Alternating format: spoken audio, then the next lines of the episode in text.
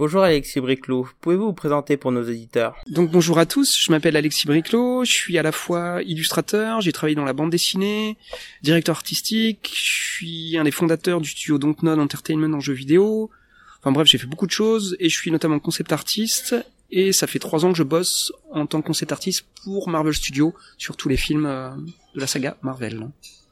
Avant toute chose, pouvez-vous nous expliquer comment êtes-vous devenu un artiste? Devenir un artiste, c'est un chemin long et sinueux, j'allais dire. Mais après, moi je pense qu'il y a beaucoup de choses qui euh, proviennent d'une pulsion, pulsion d'enfant, le plaisir.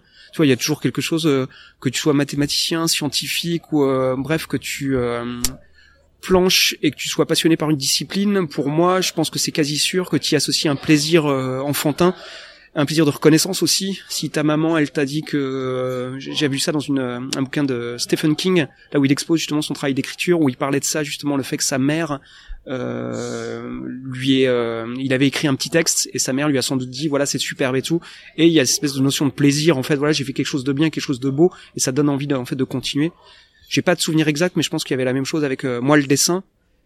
Et après, je pense que c'est un espèce de truc où la passion, euh, j'ai voulu vraiment faire quelque chose euh, de professionnel, enfin en vivre. Et là, disons que c'est un autre choix parce que euh, il y a beaucoup de difficultés aussi. C'est pas toujours du plaisir en fait. À partir du moment où on a une passion, quelque chose qu'on adore et on veut le transcender, le transformer en quelque chose de professionnel, bah forcément il y a plein de contraintes. C'est pas toujours la fête au village. Mais du coup, moi oui, je crois que j'avais une espèce de boulimie ou d'envie, ouais, de pulsion inarrêtable, on va dire. Justement, une de tes particularités est que tu as réussi vraiment dans tous les domaines. Comme tu as dit, tu as fait du jeu vidéo, de l'illustration, beaucoup de cartes magiques, de la BD, etc.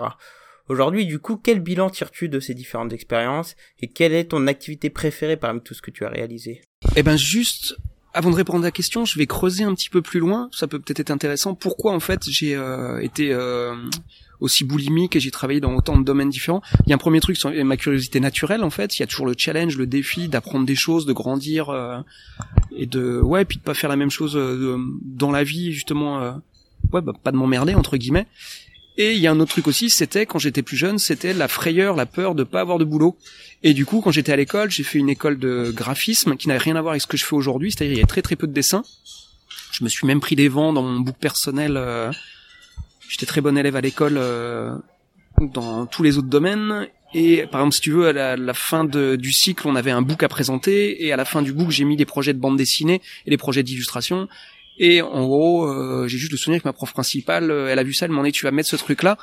Je lui ai dit bah oui oui c'est ce que j'adore tout ça et tout. Elle a fait un volte-face à 180 degrés sans rien dire, elle est partie. Elle m'aimait bien, je l'aimais beaucoup, mais à ce moment-là je me suis senti wow ça va être chaud, ça va être dur hein, pour pour faire ce truc-là. Et du coup, ouais, après, ça a toujours été un espèce de, comment dire, ouais, de plaisir de faire des choses nouvelles ou de d'avancer dans la vie. Il y a par exemple aussi un autre truc là, le, fait d'avoir euh, fondé le studio Dontnod, où là ça dépasse le cadre de seulement faire des images, créer un univers. Il y a une dimension entrepreneuriale. On est parti de rien. Comment management. management. ouais, il y a plein plein de paramètres de gestion de, de... quand je dis gestion, c'est pas seulement gestion au jour le jour, mais c'est d'avoir une vision.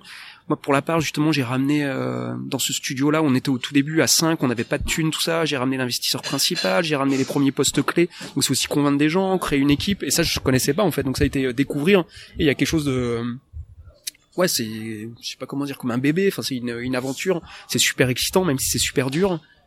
Et là, à l'heure actuelle, bah, avec Marvel, je suis très très bien là sur les films je kiffe. Il y a aussi une notion à garder en tête, c'est que je suis juste une partie du rouage de la grosse machine hollywoodienne. Parfois j'aurais envie de plus, c'est toujours délicat. Et ma façon d'équilibrer à l'heure actuelle, en fait, ce que j'aime bien, c'est, euh, enfin, j'ai toujours besoin de ça. Moi, c'est si je travaille sur un gros projet, il y a beaucoup de stress, beaucoup de contraintes, beaucoup de pression, et je peux très bien les encaisser, en fait, en alternant et en bossant sur un projet euh, ou d'autres projets à côté plus perso, un truc à la con, peindre ou dessiner pour moi, juste pour le plaisir. Et là, surtout, il y a un truc moi qui me touche grave, un projet euh, perso je vais mettre beaucoup de temps pour le finir, mais un projet de bande dessinée que j'ai écrit pour le coup, je suis passé à l'écriture et ça c'est un truc qui me fascine. Euh, euh, comment dire bah pour faire simple aussi, le travail d'écriture pour moi c'est comme en dessin, il y a des bases, il y a des techniques il y a tout un travail de structure, c'est-à-dire on prend pas son clavier, on s'isole justement dans les bois et puis on écrit son histoire, son poème euh, n'importe comment. Non, il y a tout un travail de ouais structurel à faire, euh, travailler sur les antagonistes, sur le parcours de chacun des personnages, sur l'axe la, la, progression dramatique, sur comment les faire tous euh, comment dire réagir les uns les autres. Et du coup, bah, j'ai une grosse histoire là que j'ai bouclée. Je suis super content parce que j'ai eu plein de retours de potes scénaristes pro et même de gens autour de moi qui je l'ai fait lire. Euh, je crois qu'il y a trois personnes qui m'ont dit qu'elles avaient eu les larmes aux yeux. Donc je me dis putain, c'est le truc le plus dur à faire. Et là, j'en parle là parce que c'est euh, comment dire, je le garde pour me, me motiver dans les moments difficiles où justement quand je vois toute la montagne en fait pour finir ce projet là et tout, je me dis ouais ça vaudra le coup parce que là il faut justement j'aurai les deux casquettes. Enfin j'ai les deux casquettes scénariste et dessinateur donc euh, D'ailleurs, c'est marrant, je te connais principalement par l'illustration, et je pensais que ton vrai truc, c'était justement l'illustration, et je ne pensais pas qu'en fait, tu étais dans la recherche de raconter une histoire, mais il semble en fait que ça soit l'inverse, non? Alors, je dois avoir plein d'étiquettes, effectivement, ça dépend peut-être de d'où est-ce que tu me connais, ou ce que tu as vu de moi. En fait, je te connaissais de, Café Salé, et je connais aussi beaucoup d'illustrations, que ce soit des cartes Magic, tout, etc. Et, euh, et ma Spawn, justement, c'est là où je te connais au niveau du, du, comics, où tu es dans la narration, mais je pensais vraiment que comme je voyais plutôt faire de l'illustration, que tu étais plutôt intéressé par l'illustration et pas justement dans la narration et c'est hyper intéressant du coup. Bah, je suis intéressé par tout et si la narration c'est au cœur de beaucoup de choses même mon travail de concept artiste en fait il y a toute une réflexion à avoir et je crois que je pense que Marvel Studio m'apprécie aussi euh, à propos de ça, c'est pas seulement faire des belles images, c'est faire des images au service de, et donc au service d'une histoire, au service d'une narration, au service de d'une expérience où on est censé créer de, l'émotion. Et pour créer l'émotion, il y a tous ces petits paramètres. Euh. donc effectivement, oui, je suis quand même, euh, j'ai travaillé énormément dans l'illustration et mon premier corps de métier ou mon savoir-faire, c'est faire des images. Mais tu vois, il y a un terme, euh, le terme anglo-saxon que je, je que j'aime beaucoup. On n'a pas vraiment d'équivalent en France. Là, c'est euh, visual storyteller avec mon bel accent euh, franglish. C'est narrateur euh, visuel. Et du coup, ça veut tout dire pour moi justement. C'est on fait des images, mais au service d'une histoire. Et moi, quand on m'en parle aussi, comme je le disais, écrire des histoires, c'est euh, il y a des techniques en fait, euh, il y a la structure, il y a une grosse réflexion et c'est cool. Enfin, pour moi, ça me semble essentiel d'avoir des notions de même pour n'importe quel autre concept artiste des notions de, de, de ces paramètres là pour faire son travail moi je te dirais non qu'à contrario c'est depuis très très longtemps j'ai envie d'aller plus loin et donc de oui de raconter mes propres histoires euh, alors du coup, peux-tu nous parler un peu plus de ton projet personnel, de tes ambitions et de tes inspirations que tu as eues? Alors c'est tiré d'une histoire vraie, il n'y a pas d'éléments fantastiques, donc ça me fait sortir de ma zone de confort, ou pas vraiment ma zone de confort, mais de ce pourquoi les gens me connaissent, c'est-à-dire c'est pas magique, il n'y a pas de dragon, il n'y a pas d'éclair euh, venu de l'espace. C'est une histoire sur euh, le deuil, il y a un contrat d'écriture aussi qui est super intéressant, c'est euh, bah, quand t'écris, c'est être capable de synthétiser et de comprendre pourquoi tu veux raconter une histoire, une histoire qui tient au trip, qui te touche au cœur et euh, et moi, c'est euh, savoir d'où on vient, en fait, connaître ses racines pour pouvoir construire la suite et avancer dans la vie.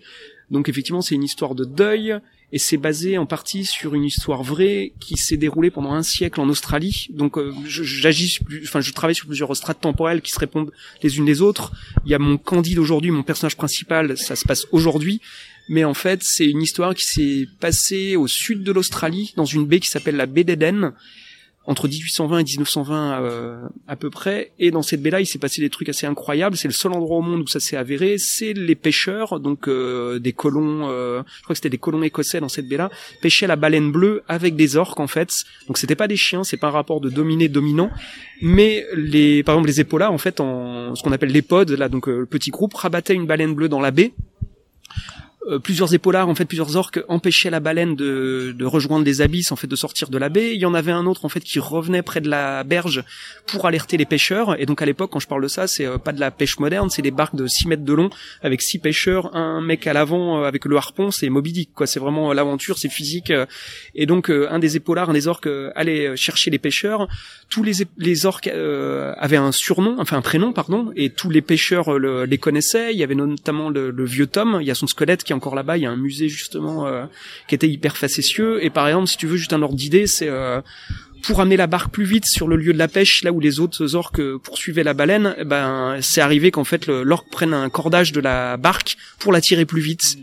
Euh, idem, la baie était infestée de requins. Parfois, quand t'avais une, une baleine bleue, déjà la, la plus grande baleine bleue, ça a peut-être changé, mais pendant très très longtemps, la plus grosse baleine bleue jamais pêchée dans le livre Guinness des records, c'est dans cette baie-là. Et du coup, là, je vais faire simple parce que je vais pas tout spoiler mon projet, euh, mais il y a un, paquet de d'éléments qui sont complètement incroyables. Enfin, moi, je suis fasciné là par. Euh, ça parle aussi un petit peu d'écologie, forcément, fable écologique, parce que les choses ont changé. Ça pourra plus jamais arriver puisque la, la, la, phase de la planète a changé. Et pas forcément. Euh, non, c'est pas forcément pas en bien du tout, quoi. Et du coup, il y a plus du tout la même quantité de baleines bleues, plus du tout la même quantité d'épaulards, et même au niveau écologique, voilà, il y a plein plein d'autres choses. Donc ouais, je pourrais en parler des heures. Faudrait que je bosse beaucoup pour. Euh, bah, il faut que j'arrive absolument. Et, et, tu comptes le publier euh, via un éditeur français ou non plutôt en indépendant Là, c'est bien trop tôt. En fait, j'ai plein plein d'idées. J'ai des contacts avec beaucoup d'éditeurs et tout, mais j'ai pas envie même d'avancer les discussions. Là, je dois avoir donc mon script est bouclé. J'ai 50 pages de un peu un peu moins de 50 pages de storyboard, mais il m'en reste peut-être autant. Il faut que j'accélère mon process pour produire les pages et tout. Et vu que je bosse sur plein de projets à contrainte, j'ai aucune envie de signer. Euh, de, comment dire, de le faire avec la contrainte enfin comment dire, je le fais très très sérieusement et de façon très poussée, mais euh, pour moi c'est pas le moment de, de, de, signer quoi que ce soit ou de me mettre des, des, des contraintes euh, supplémentaires. Tu parlais de Moby Dick, mais du coup as-tu trouvé ton ACAP dans cette histoire? Y a-t-il ce personnage qui poursuit une quête dans ton récit? Ben c'est compliqué comme je te disais puisque j'ai plusieurs strates temporelles donc j'ai le, le, souvenir. En gros l'histoire c'est euh... eh bien non je ne vais pas spoiler. je demande pas spoiler. Mais euh... c'est paradoxal parce que donc toute la partie dont je parlais là euh, pendant un siècle, la, pêche à la baleine, j'ai énormément de documentation. Il y a une vraie famille, c'est la famille des Davidson en fait qui existait avec George justement le patriarche. Et donc j'ai des bouquins entiers là-dessus, j'ai des trucs que j'ai récupérés en allant là-bas justement dans le, le, musée en question, des petits fascicules avec des informations que j'aurais jamais pu euh, choper ailleurs. Il y a notamment une anecdote moi qui m'a marqué, j'ai découvert sur le tard, c'est euh, donc la pêche à la baleine, elle s'est finie dans les années 30, les années 50. Auparavant, quand ça a commencé, en fait, on récupérait tout dans la baleine. C'est-à-dire qu'un petit peu plus tard, même, il y avait le, le, le je crois que c'est le spermacétie, c'est un espèce de liquide de, dans la baleine qui était récupéré, qui était utilisé par la NASA pour travailler sur des euh, des, euh, des liants enfin pas des liants, une sorte d'huile.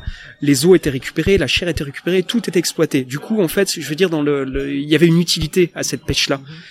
Et ça a décliné de plus en plus. On est passé à l'ère euh, moderne. Et euh, du coup, aujourd'hui, ça paraît aberrant. Je veux dire, euh, l'espèce en voie de disparition, c'est complètement euh, n'importe quoi. Et dans les années 50, George Davidson, qui avait 70 ans en fait, donc la pêche à la baleine n'existait plus, je sais pas s'il avait Alzheimer, s'il a eu un pet au casse ou ça, il a pris sa petite barque, il est allé au milieu de la baie et euh, il a harponné une, une baleine bleue. Et j'ai des photographies et c'est super étonnant parce qu'à 70 balais, porter un harpon, le harpon c'est pas un petit bout de bois ou un truc comme ça, c'est un machin lesté avec la corde derrière, faut, faut l'envoyer quoi. Et donc du coup il a euh, harponné une baleine, la baleine s'est enfuie en fait, et elle est venue s'échouer quatre jours après. Finalement, elle a été blessée à mort sur des, euh, des écueils, en fait, des rochers autour de la baie. Et l'histoire, c'est que ils ont pas pu la récupérer parce que c'était inatteignable et du coup il y a l'espèce de notion de gâchis. Et du coup là tu vois rien que cet événement là il y a plein de trucs euh, fantastiques. Le mec 70 balais il a vécu comme ça pendant des années euh, qu'est-ce qui lui est passé par la tête pour euh, retourner pêcher une baleine? Ça sert à rien. Il y a un côté c'est du gâchis tout ça. Et rien que ce truc là tu vois ça mène de la une petite forme d'absurdité en fait ouais absurdité ouais ouais carrément. Avec des habitudes pour finir, est-ce que tu peux dire un dernier mot en fait pour ton public, pour le public français ou pour ceux qui veulent se lancer en fait dans l'illustration Rapide. Oh, Qu'est-ce que je pourrais dire? Je vous aime, public français.